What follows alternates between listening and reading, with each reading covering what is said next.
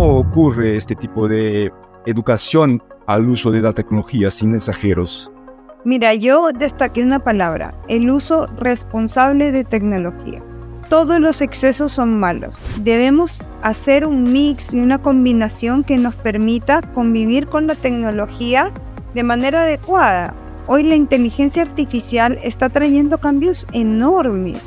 Entonces, ¿en dónde está la capacidad de creación y la capacidad de diseño instruccional que debe tener el docente hoy en día frente a estos desafíos. La búsqueda del pensamiento socrático, que yo soy muy insistente con eso, o sea, debemos desarrollar pensamiento socrático en torno a la inteligencia artificial. Dentro de Sudamérica o dentro de la región existen distintas necesidades y distintos niveles de digitalización es una red de apoyo que se cría, ¿no? Conexiones, conexiones para que las mujeres puedan ayudar ahí mutuamente. Exactamente, porque durante muchos años, durante muchos años, hemos luchado por tener participación en la sociedad. Oh Dios mío, yo estoy acá con esta de la NASA, con esta otra de, de no sé cuánto, que ha escrito como 5.000 libros y, yo decía, Dios mío, qué afortunada que soy, tengo que conocerlas a todas. Estoy empoderando mujeres en el mundo de la tecnología y eso me gusta. Future Hacker, Life, Path, Future. Hola, soy Eduardo Hija de Future Hacker. Hoy nos acompaña María Alejandra Cruz, una referente en innovación educativa con impacto significativo en Perú, Chile y Colombia. Fundadora de EduLink, ha sido clave en la transición en la educación hacia la era digital, en alianza con gigantes como Google y Apple. Su trayectoria incluye una destacada dirección en HP y colaboraciones editoriales con el grupo Prisa. Además, María Alejandra fue finalista del prestigioso Women in Tech 2023 en la categoría Lifetime Achievement Award. Este premio es el más alto reconocimiento de, las mujeres otorgado a una mujer que ha dedicado su carrera a la industria tecnológica y ha contribuido de manera constante a su avance, dejando un legado perdurable. María Alejandra, es un placer tenerte con nosotros. ¿Cómo estás? Muy bien, muchas gracias Eduardo. El placer es mío de poder estar en este espacio tan importante para la industria de la tecnología. Muy bien, gracias a ti. Bueno, empezamos entonces, eh, María Alejandra. ¿Cómo, antes de nada, ¿no? cuéntanos un poco de tu historia? Eh, ¿Cómo empezó tu aventura en la educación, en Edulink? ¿Cuál, cuál, ¿Cuál fue la visión que te inspiró? Bueno, mi aventura empezó, yo estudié educación y estudiando educación siempre quise especializarme en el área de, editorial. De hecho, mi tesis fue un libro para niños de arte. Eh, mi primer trabajo fue mm, en una editorial en Santillana del grupo Prisa. Trabajé para ahí varios años y estando ahí en mi último proyecto dije, los libros van a tender a desaparecer, se vienen los contenidos educativos, em, em, los objetos de aprendizaje virtual y yo tengo que estar ahí. Yo no me puedo quedar atrás y tengo que migrar hacia la industria de la tecnología.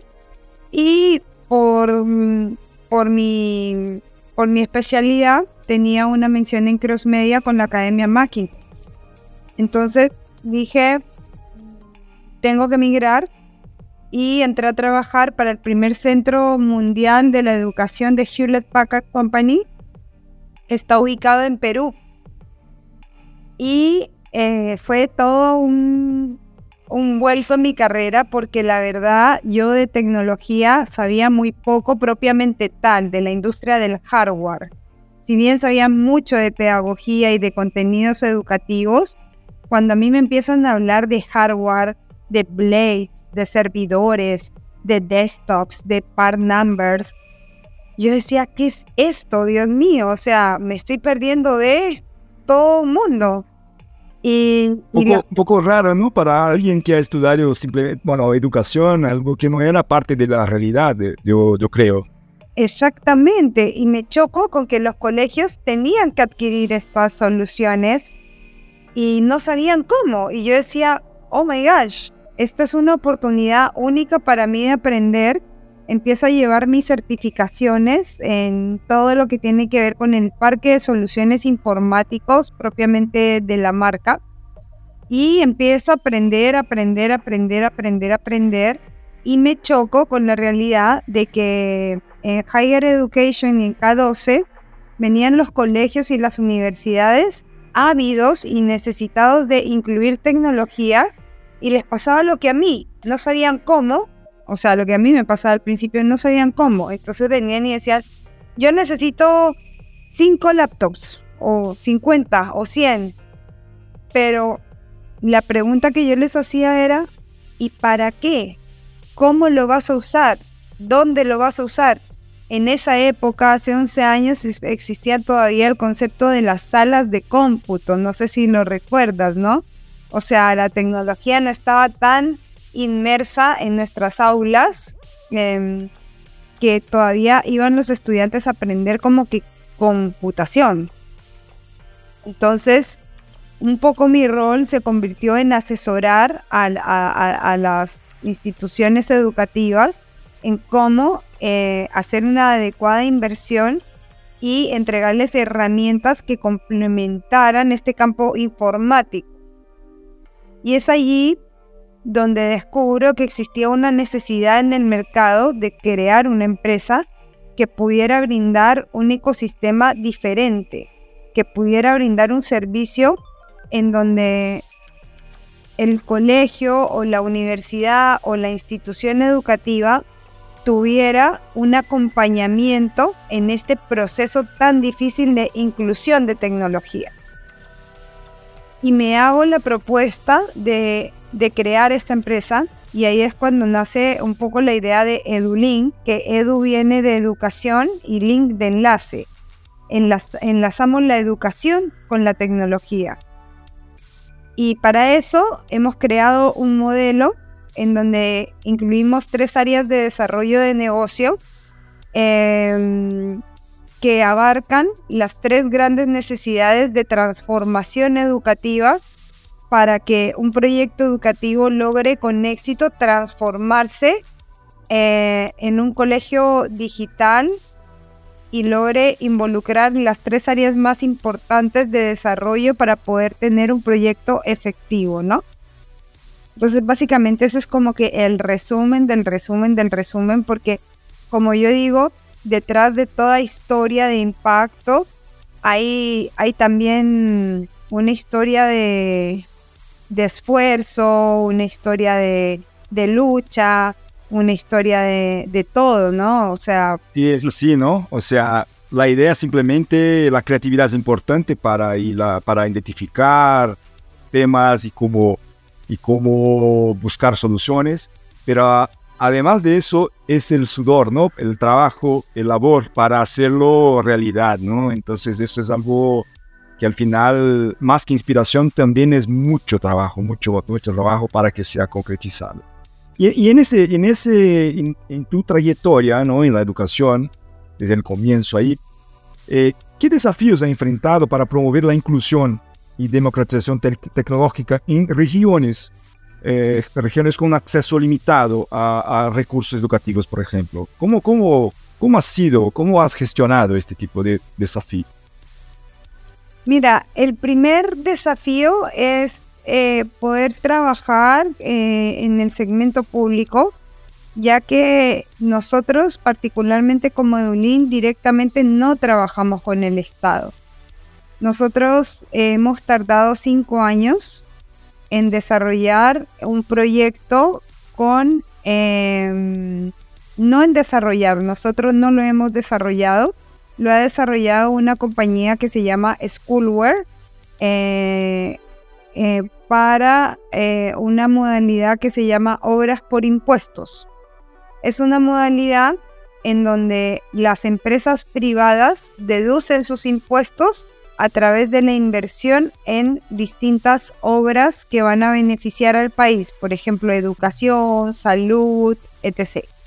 Entonces, en ese orden de ideas, nosotros lo que hemos hecho es, sido ser proveedores de esta empresa que ha tenido esta gran iniciativa, que tiene un gran impacto en el país y es la primera obra por impuestos educativa que está impactando en una zona rural en donde estamos proveyendo las Chromebooks y todas las soluciones de Google para un área en donde antes no llegaba la tecnología, no llegaba la educación y esta obra por impuestos está siendo implementada en San Marcos, en la región de Ancash, y está impactando a muchísimos estudiantes. O sea, la cantidad de Chromebooks más o menos que nosotros, con los que nosotros como Dublín hemos dotado esta, esta área, a esta zona, es más o menos de 3.000.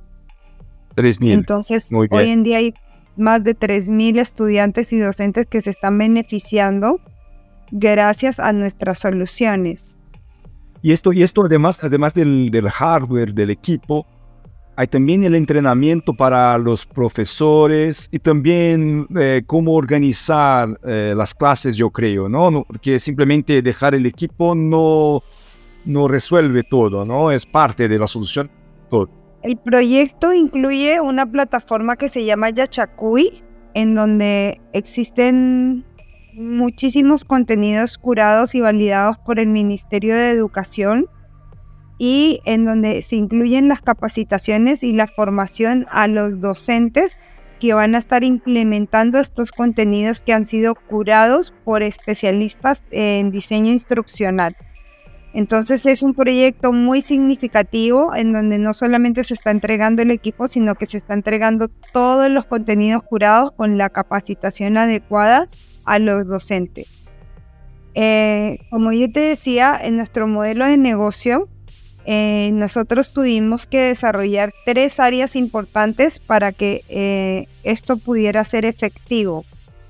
La primera mm, área de desarrollo de negocio fue el área de capacitación, porque nos dimos cuenta de que el primer obstáculo que teníamos era que entregábamos un equipo al principio, ¿no? Entregábamos un equipo y los docentes no sabían manejarlo.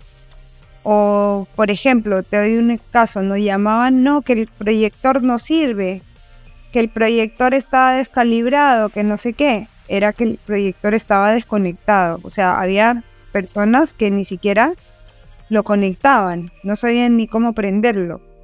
Entonces, dentro de nuestra área de capacitación desarrollamos una capacitación para los docentes y otra capacitación para el personal de TI. Sí, porque es un rol que todavía no, no existía, ¿no? Ah, en, su momento no existía este rol de alguien de tecnología dentro de las escuelas, me, me, imagino, en este tiempo, en este, en este sitio, por ejemplo. No, no existía. Entonces, con el tiempo formamos una alianza estratégica con un instituto de capacitación que se llama ISAT, que tiene 36 años formando docentes, porque el nivel y la cantidad de colegios a los que nosotros llegamos es muy grande.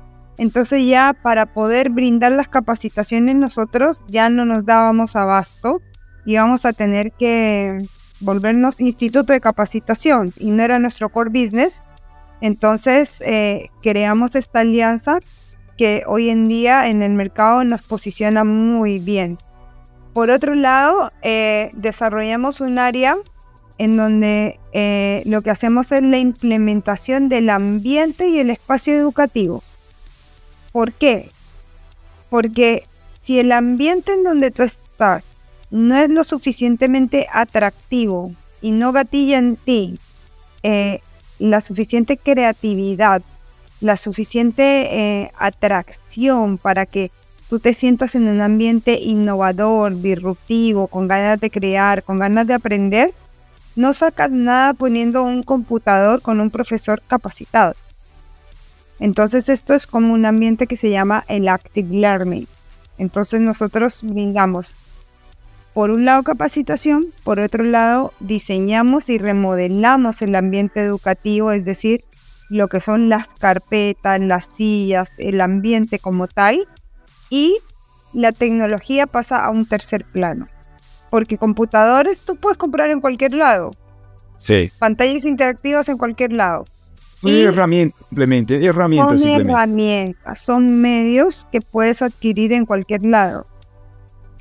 Pero al hacer esta mezcla de este ecosistema de soluciones, nosotros lo que brindamos en realidad es todo nuestro know-how con nuestros consultores, con, con todo este acompañamiento que le damos a las instituciones y la experiencia que tenemos, que generamos realmente cambios significativos y sustanciales en las escuelas. Y a esto transversalmente le agregamos la línea de que somos el primer partner en la región de Google. O sea, nosotros fuimos los primeros en creer que Google era la solución para transformar la educación en nuestros países. Y con el ecosistema de Google nos estamos dedicando a transformar a las escuelas en Google Reference School. Y para ello dotamos a los estudiantes de Chromebooks, a los, a los docentes los certificamos en nivel 1, nivel 2 y los convertimos en trainers, o sea, empoderamos a los docentes y hacemos más efectiva la comunicación administrativa y la comunicación con los padres, involucramos a las familias. Entonces lo que nosotros brindamos es más que venir y venderle el hardware a una institución educativa, porque hardware puedes cotizar, y te pueden dar muchísimos precios, tienes todos los sabores, todos los colores, puedes ir al retail, pero lo que nosotros hacemos ya lo hacemos con, con una experiencia y con resultados comprobados de que logramos digitalizar el colegio. Ahora, el tema del timing es lo que, lo que a veces em, me parece mm, un poco frustrante, porque hay colegios que vienen con... El timing es el, el, el, timing de la aceptación de todo. ¿Qué es el timing en ese caso? O sea, hay colegios que vienen con la expectativa de que lo van a lograr en un año o en seis meses. Y el proceso es más largo. O sea, colegios un colegio que, que, no está, que recién está usando hardware, puede tardar hasta tres años en conseguir su insignia, ¿me entiendes? Porque, porque es un proceso, o sea, todavía hay mucha resistencia. Yo particularmente pensé que después de la pandemia el proceso se iba a acelerar mucho más y, y no, resulta que no, o sea, han salido noticias de que un país dejó de utilizar la tecnología no sé si, si has escuchado, no, no me gusta mencionar un nombre ni, ni, ese tipo de cosas para Pero no En, Sudamérica, en, en Sudamérica, no, En, en Europa. Em, creo que en los Países Bajos, uno de los Países Bajos ya no usa tecnología porque la tecnología es malo para los estudiantes. Y entonces de repente vienen los colegios privados y nos dicen, no, lo que pasa es que la tecnología es mala para los estudiantes y resulta que hoy en día la tecnología ya no es una mm, opción. Yo ya no puedo elegir si uso o no tecnología. La tecnología es una necesidad básica, es un servicio básico como el agua, la luz, el teléfono.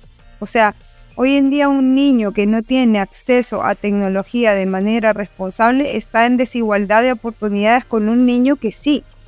Sí.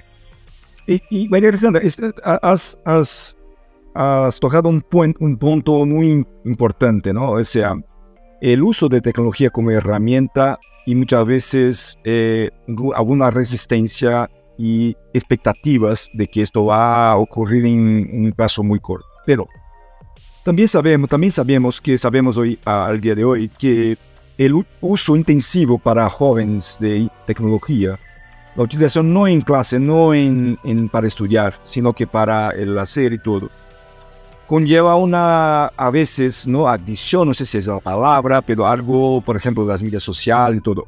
O sea, eh, es una herramienta al final, ¿no? El, el, ordenador, la internet son medios para hacerlo viable este tipo de educación.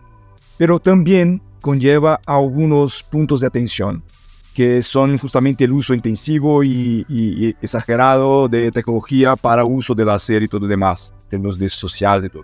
¿Cómo lo ves eso? ¿Crees que es el, el, otro lado de la misma moneda? ¿Son cosas distintas? ¿Cómo esto se gestiona? Porque si una escuela, un pueblo, un sitio no existe esta tecnología, eh, trae, se trae la tecnología y esto ayuda a la educación por, seguramente, pero también puede llevar a otros riesgos. ¿Cómo lo ves eso? ¿Cómo, cómo ocurre este tipo de educación al uso de la tecnología sin exageros? Mira, yo destaqué una palabra, el uso responsable de tecnología. Todos los excesos son malos. Nosotros sabemos que la tecnología cuando se usa en exceso trae cosas terribles como el sedentarismo, trae cosas terribles como la adicción, em, mata algunas eh, a nivel neuronal, no nos, o sea, genera que en nosotros em, un nivel de, em, de impulsos y emociones que generan sustancias cerebrales que generan la misma adicción, o sea, placeres exacerbados y esto no es bueno. O sea, esto no es bueno. Yo tampoco puedo decirte, oh, no, lleguemos, que lo usemos la tecnología indiscriminadamente. Todos los excesos son malos. Nosotros, por naturaleza, tenemos que ser conscientes que el sedentarismo que produce la tecnología es horrible, pero tenemos que ser conscientes de que la tecnología es necesaria y que la tecnología ha traído mejoras para nuestras vidas. Seguramente, sí. Entonces, en ese orden de ideas o en ese sentido, eh, debemos trabajar orgánicamente desarrollando planes y programas para poder aplicar la tecnología en nuestros sistemas y en nuestros modelos educativos de manera adecuada debemos hacer un mix y una combinación que nos permita convivir con la tecnología de manera adecuada. Hoy la inteligencia artificial está trayendo cambios enormes, está acelerando la vida y la, y la existencia de la tecnología, yo no sé, a 500 mil pasos por hora. O sea, lo que yo antes me demoraba hacer, eh, en hacer dos o tres horas, hoy lo puedo hacer en, en cinco segundos. O sea, en cinco segundos puedo hacer una presentación, optimizar mi tiempo, hago la presentación y la mezclo con, no sé, con un baile.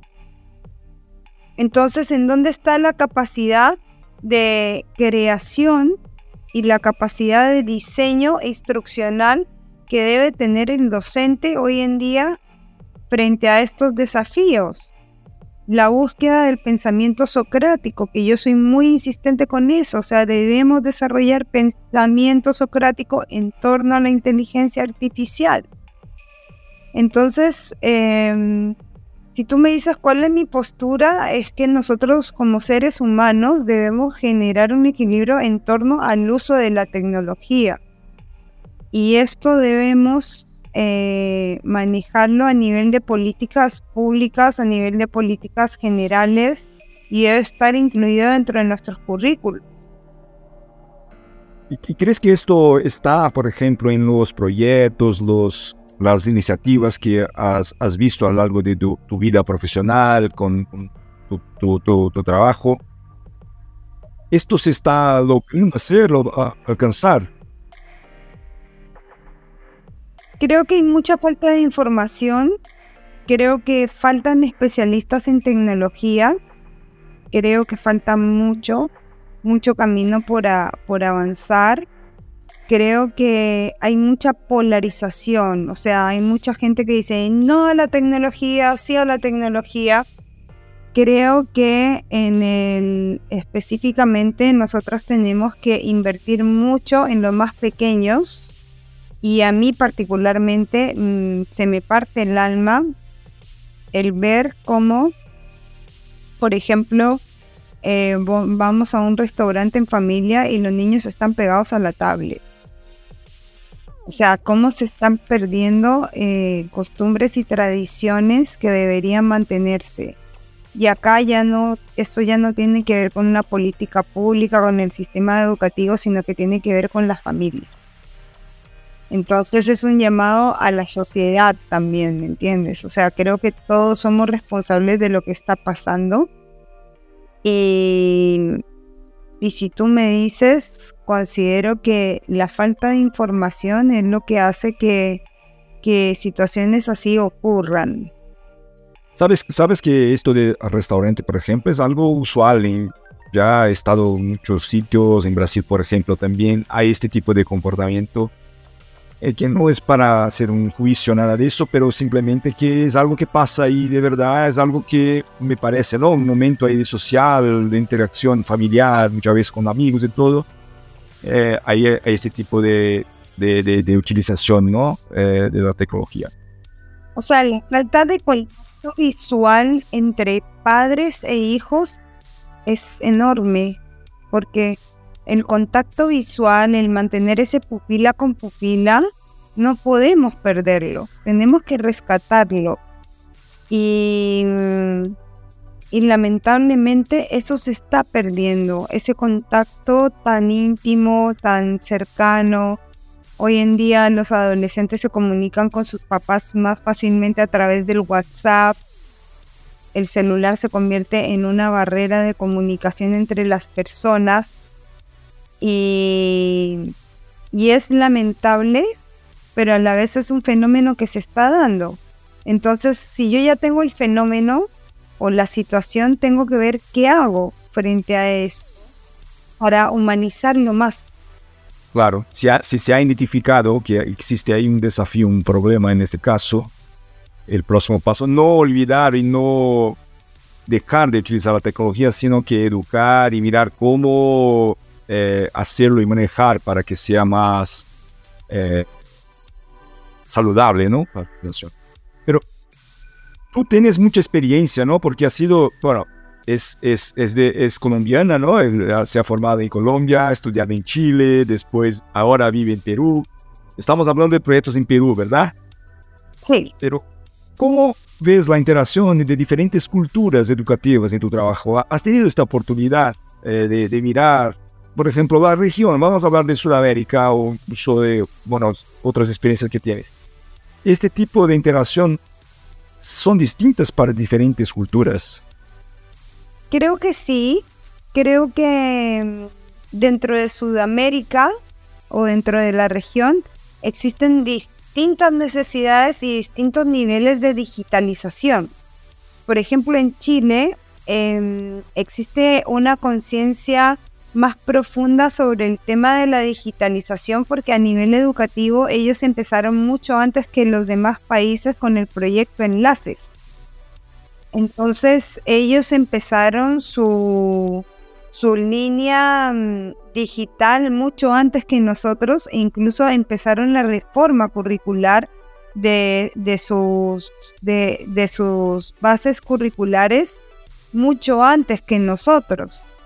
Entonces, en ese sentido, yo, yo considero que ellos están avanzadísimos en cuanto a, mm, a lo que es eh, su currículo educativo y son referentes para muchos de, nuestros países.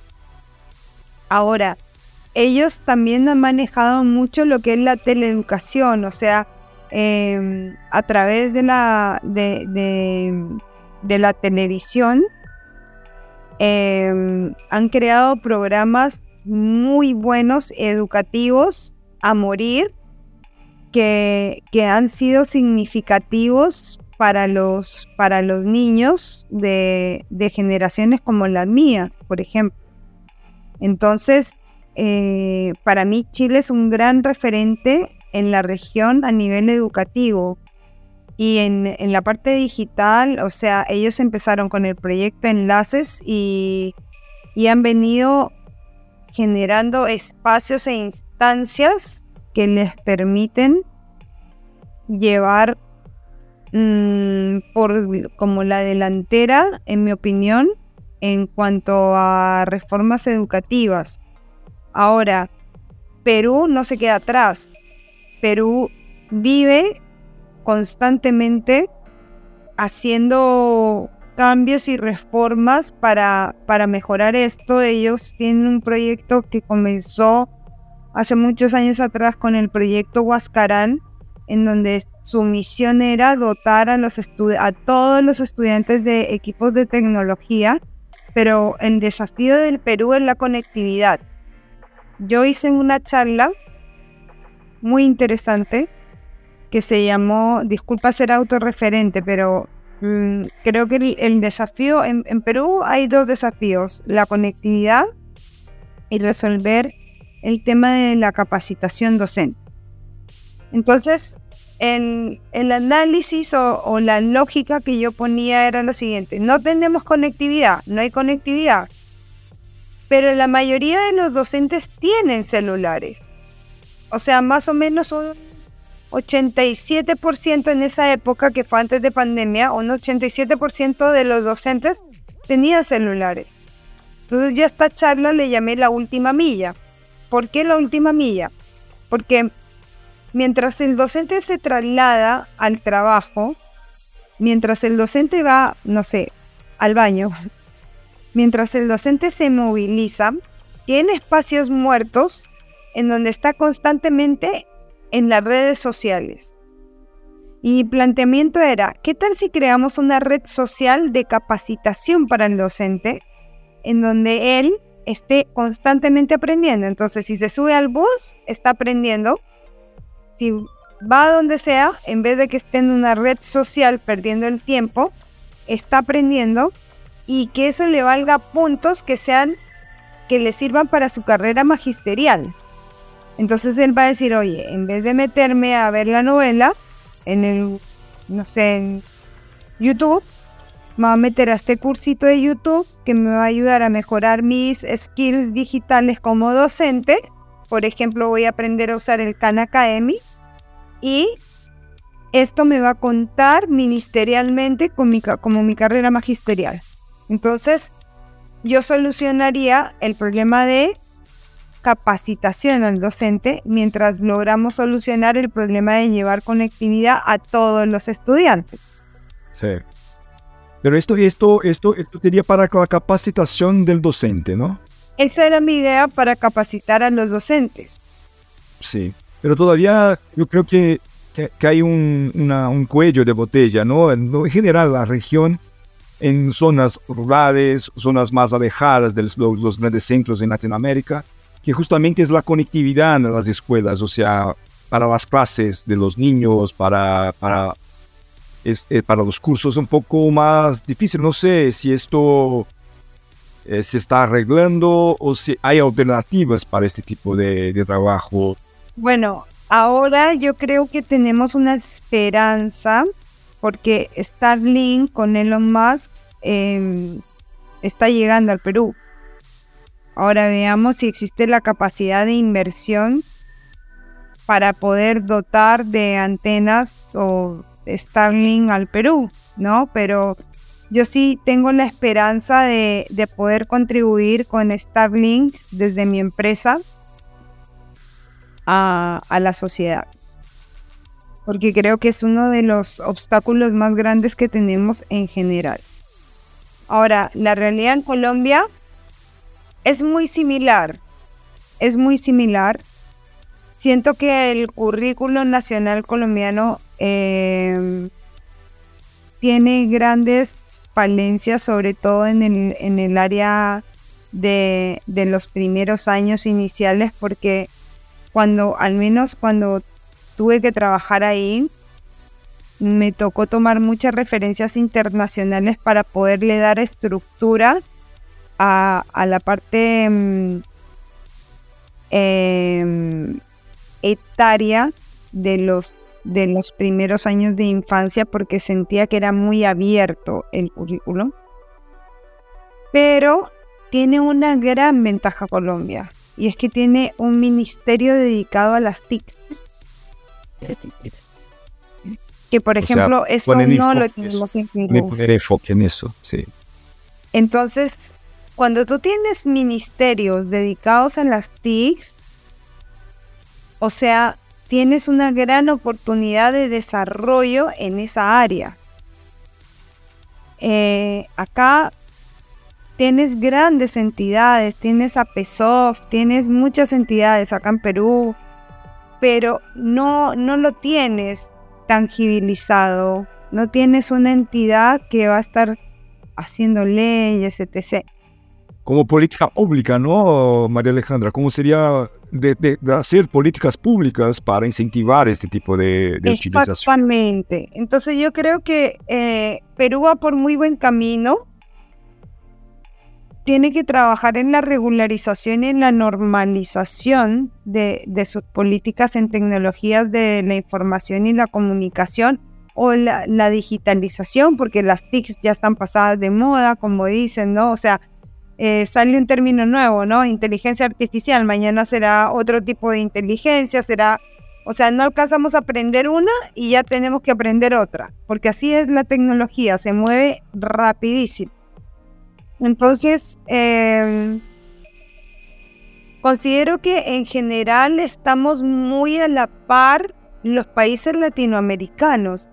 Em, y considero que existen grandes, grandes, grandes personajes que están trabajando por, por la equidad digital, ¿no? Justamente ayer estuve en un en un evento de democratización de democracia digital de Lenford y, y, y, me aterró todo lo que se ha hecho en cuanto a la democratización digital acá en el Perú. Y, ¿Bueno o malo? No, muy bueno. Y, y tiene poca visibilidad. O sea, siento que hay poca visibilidad en las cosas y los avances que se, que se, que se tienen y pienso que necesitamos trabajar más solidariamente entre los países para poder darnos más visibilidad en las iniciativas que estamos llevando a cabo. Lo que funciona, lo que puede... Porque, a ver, los desafíos no son totalmente iguales, pero hay muchos, eh, hay muchos puntos ¿no? que son comunes de desafíos, ¿no? como por ejemplo, habíamos hablado de algunos, ¿no? Eh, eh, la, preparación de los profesores, la, parte de conectividad, son temas que son ahí en general muy, está en todos los países de Latinoamérica, ¿no? Es algo que, que suele. Entonces, políticas y, y buenas prácticas en este sentido puede tener diferencia a, términos de acelerar ¿no? la adopción y todo eso. Sí, y por último, eh, yo no soy una mujer que sea feminista, para nada. Creo que gran parte de mi éxito se lo debo a un gran hombre que está detrás mío siempre, que es mi esposo. Porque él siempre me ha apoyado a mí en todo mi proceso o sea, en todo mi proceso eh, empresarial, ha sido una persona que ha participado en grandes decisiones de Duolingo, es un genio, no te imaginas, un día lo vas a tener que entrevistar, porque es un gran hombre. detrás, de toda mujer hay un gran hombre. Pero yo sí siento que eh, en el mundo de la tecnología la participación de la mujer es muy baja y se necesita trabajar con sororidad. Sororidad es un término que yo estoy tratando de poner de moda en LinkedIn. No sé si has notado, una peruana es la mejor amiga de otra peruana, seamos sorores. Eh, porque yo sí siento, o sea, cuando, Antes de nada, ¿qué es ese concepto? Explícanos un poco más, solo para que tengamos la sororidad, La sororidad es el concepto en donde una mujer ayuda a otra mujer. Se dan la mano quiere que la otra mujer esté bien. O sea, como para decirlo en palabras simples. Es mucho, abarca mucho más, pero tú lo buscas. Sororidad, no es solidaridad, es sororidad. Es una red de apoyo que se cría, ¿no? Conexiones, conexiones para que las mujeres se puedan ayudar ahí mutuamente. Exactamente. Porque durante muchos años, durante muchos años, hemos luchado por tener participación en la sociedad. Y sí, la tenemos, ya podemos votar, ya podemos tener propiedades a nuestro nombre, ya podemos salir a la calle, ya podemos hacer muchas cosas. pero todavía seguimos estando con poca participación en el área de ciencias, de tecnología, de matemáticas. Yo no sé cuántas de las personas que van a ver este programa tienen hijas, tienen sobrinas, tienen nietos, pero es importante que nosotras, las mujeres que hoy en día estamos en tecnología, dejemos un legado para las que vienen y este legado se ha escuchado con fuerza. Y es que no le tengamos miedo a la tecnología, por favor. No le tengamos miedo a ser partícipes de este proceso. Todos los grandes inventos han sido inventos de hombres. Entonces, ¿cómo queremos participar en la sociedad si los inventos los siguen haciendo los hombres? O por lo menos lo que la historia cuenta, porque muchas veces hay una mujer por detrás o adelante del proyecto, de la iniciativa, pero al final se ha reconocido hombres por eso, ¿no? O sea, es algo que las mujeres sí que estuvieran ahí, que las mujeres... Que patentan los hombres, pero se lo inventan las mujeres. Una cosa así su, el, el, casa, el, la, la, la, la, pareja, ¿no? Los, los, eh, la pareja de químicos, ese, me, me olvidó, Curie, ¿no? Son justamente, eh, la mujer era una gran cientista, pero una de las, eh, es una casi una, una, reconocerla como una cientista y, y es algo casi inusual, ¿no? Pero al día de hoy es algo que se tiene que impulsionar cada vez más, o sea, dar voz ¿no? a este tipo de, esfuerzo y este tipo de avance que las mujeres están trayendo también de colaboración para todo el avance del mundo, ¿no? Es generar conciencia y para generar esta conciencia necesitamos a los hombres, o sea, que los hombres también nos ayuden a ponernos en nuestro lugar. O sea, no se trata de generar un movimiento machista ni feminista, pero sí de que nos den el lugar que nos merecemos en la sociedad, porque aportamos y aportamos mucho. Entonces, eh, bueno, ese es como un llamado. Sí, no, es muy, bueno, sí, es muy, eh, muy adecuado, ¿no? Al Future Hacker, porque vemos, el futuro es eso, es algo que... Eh, es algo que reconocer las capacidades, los avances y los, y las eh, contribuciones ¿no? de todas las mujeres, no en ese caso que estamos hablando aquí, pero es algo importante. Y hablando de eso, has estado eh, recién ¿no? vuelto de Dubai, donde estuviste ahí participando, has sido eh, finalista ¿no? por Latinoamérica del Premio Mundial Women in Tech, o sea que reconoce, como he comentado en el comienzo de nuestra charla, reconoce mujeres que están trabajando Ah, para un legado ah, de, tecnología, para dejar un legado al mundo eh, en su trabajo y su esfuerzo de traer más mujeres, como estamos comentando aquí. Cuéntanos un poco de esta experiencia eh, de, ser finalista de este premio, indicada por Latinoamérica, estar en Dubái con otras mujeres. ¿Qué ha traído? ¿Qué puedes compartir con nosotros de esta experiencia? Ay, mira, ha sido una experiencia maravillosa.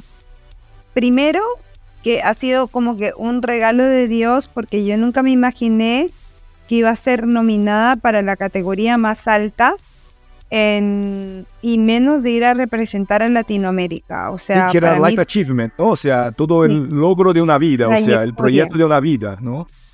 Exactamente, como que todo mi proyecto de vida fue reconocido con este premio y para mí fue una experiencia súper bonita, súper significativa, porque eh, hay muy pocas veces en la vida donde se te presentan estas oportunidades.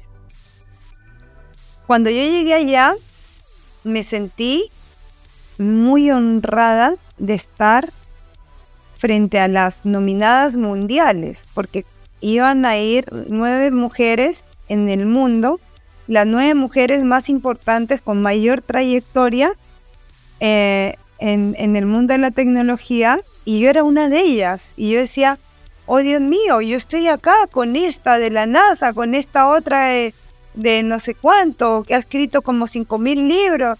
Y, y, yo decía, Dios mío, qué afortunada que soy, tengo que conocerlas a todas y me di ese trabajo de hacer mucho networking, porque tú sabes que hoy en día networking es el pan nuestro de cada día, y me sentí muy privilegiada.